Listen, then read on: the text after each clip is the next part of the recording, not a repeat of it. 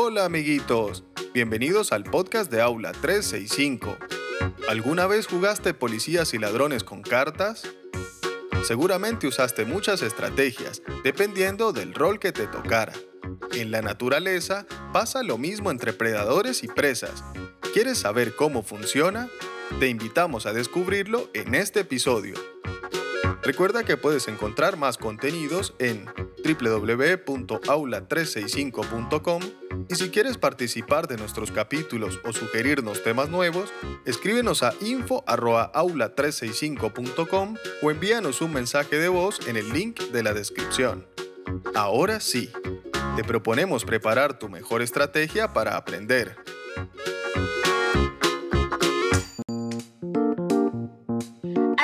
Estaba ayudando a mi mamá a regar las plantas del jardín y de pronto vi una de esas orugas peludas y gordas. Sí, las conozco. Pues tenía unos colores muy bonitos. Era rayada, con colores blanco, negro, amarillo y rojo. Y recordé que una vez me contaste que si tocas algunas de esas orugas, te hacen arder la piel. Sí, hay algunas que sí. De hecho, cuando corrí unas hojas con la mano para verla mejor, casi tocó otra que estaba más cerca, pero que no había visto. ¿Notaste la que estaba más lejos pero no la más cercana? Es que la más cercana, la que casi toco con la mano, era verde, no tenía esos colores. Ah, estaba camuflada. Eso es lo que me quedé pensando. ¿No habíamos visto en la escuela que algunos animales se camuflan con su coloración para que no los casen? Sí, eso es el camuflaje.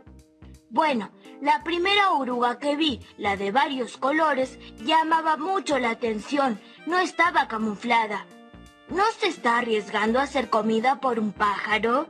Seguramente tiene alguna estrategia que le permite sobrevivir.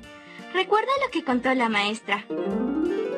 La ecología estudia las relaciones entre los organismos y una de las más interesantes es la relación predador-presa. ¿Qué significa predador y presa? Predador es el animal cazador y presa el que es cazado.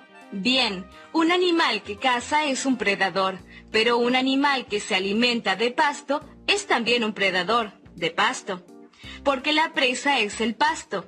Se hace la distinción entre predadores y presas para hablar del papel que cada especie cumple en el ecosistema. ¿El predador siempre atrapa a la presa? No, a veces no ocurre así. Si los cazadores siempre atrapan a sus presas, ocurriría que las poblaciones de presas disminuirían hasta su extinción.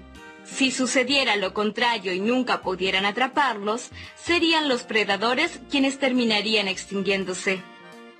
¿Y cómo hacen para mantener un número de predadores y presas que evite que se extingan?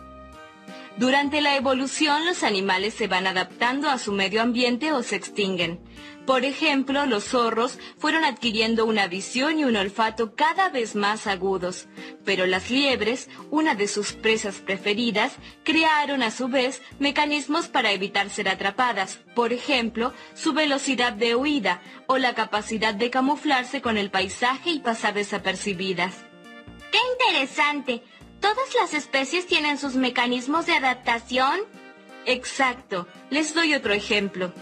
En algunas plantas o insectos se acumulan en el cuerpo de las presas sustancias que son tóxicas o de mal gusto y así evitan ser cazadas. Como pueden ver, hay muchas estrategias tanto de predadores como de presas para obtener su alimento o bien para evitar ser alimento de otro animal. Pero entonces, ¿cuántas estrategias hay entre las presas? Oh, muchas. Por ejemplo, las cebras se juntan en grandes manadas. Los calamares segregan una tinta si se sienten perseguidos. Algunas lagartijas pueden cortar parte de su cola para distraer a su cazador. O tienen un color que les permite camuflarse, como el caso de la oruga que no viste en tu jardín. Recuerda acceder al enlace en la descripción para que puedas descubrir más contenidos asombrosos. Ahora es momento de un recreo. ¿Estás listo?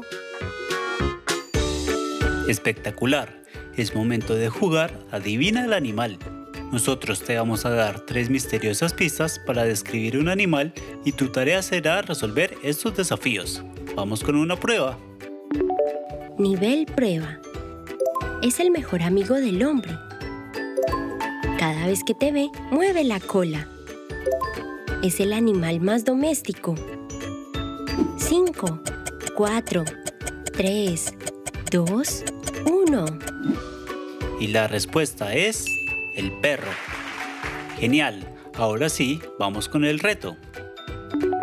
Nivel 1. Es un experto trepador. Suele ronronear cuando lo acarician. Es un hábil cazador. Bonus. Se atrevió a usar botas.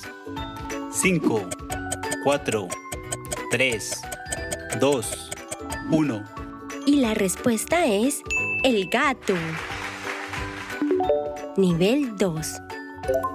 Esta amiguita no tiene patas. Cada tanto cambia de piel. Algunas pueden ser venenosas. 5, 4, 3, 2, 1. Y la respuesta es la serpiente. Nivel 3. Es un gran saltarín. Tiene una papada gigante. Da la impresión de ser muy pegajoso. 5, 4, 3, 2, 1. Y la respuesta es el sapo. Nivel 4. Puede pasar horas volando. Es una gran visitante de plazas y parques. Las blancas son el símbolo de la paz. Bonus. Pueden criar sus nidos cerca de nuestras ventanas.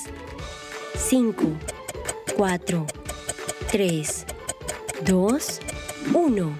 Y la respuesta es la paloma. Muy bien, lo hiciste increíble. Eso es todo por ahora. ¿Te gustaría ser parte del próximo episodio? Envíanos un mensaje de voz en el link de la descripción o escríbenos a info@aula365.com y cuéntanos, si pudieras convertirte en un animal, ¿cuál te gustaría ser? Recuerda seguirnos en Spotify como Aula 365 y disfruta de todos nuestros episodios.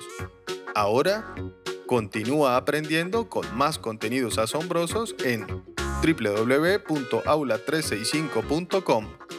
Encontrarás miles de divertidas películas animadas, resúmenes, guías de estudio y todo lo que necesitas para hacer un 10 en el cole. Te esperamos en el próximo capítulo.